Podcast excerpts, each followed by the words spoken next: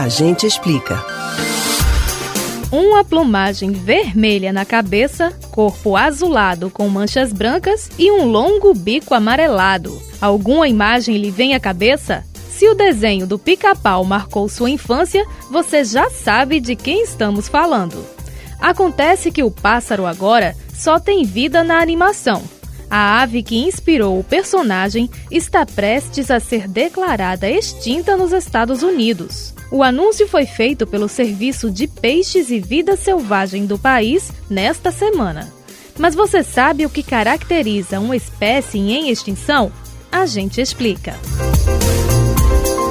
A União Internacional para a Conservação da Natureza e dos Recursos Naturais, IUCN, estabelece uma série de critérios para declarar que uma espécie foi extinta em um determinado lugar.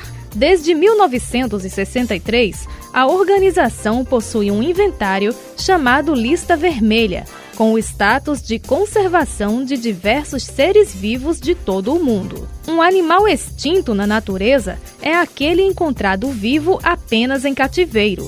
Já o animal extinto não existe mais. Outras seis categorias ainda são apontadas pela IUCN: criticamente em perigo, vulnerável, quase ameaçada, pouco preocupante e deficientes em dados. Para se chegar a uma dessas classificações, são considerados os seguintes critérios: o quanto a população diminuiu durante o espaço de três gerações ou qual é a projeção de declínio populacional para as próximas três gerações, a extensão de ocorrência e tamanho da área que ocupa, o tamanho da população de indivíduos prontos para a reprodução e análises quantitativas que mostram a probabilidade de extinção na natureza nas próximas três gerações. Especialistas afirmam que a extinção é um processo natural, mas que ocorre em taxas extremamente baixas. As causas são diversas, como mudanças climáticas e desastres naturais. Mas a ação do homem é capaz de acelerar e ampliar muito esse movimento.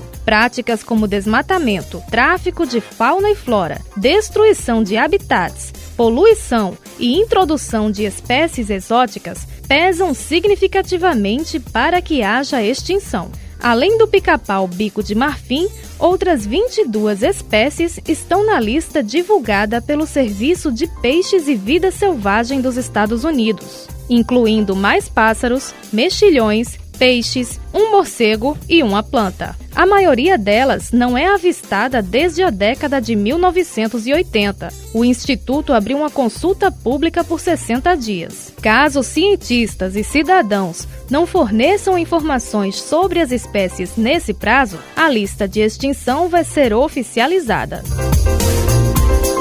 Você pode ouvir novamente o conteúdo desse ou outros A Gente Explica no site da Rádio Jornal ou nos principais aplicativos de podcast: Spotify, Deezer, Google e Apple Podcasts.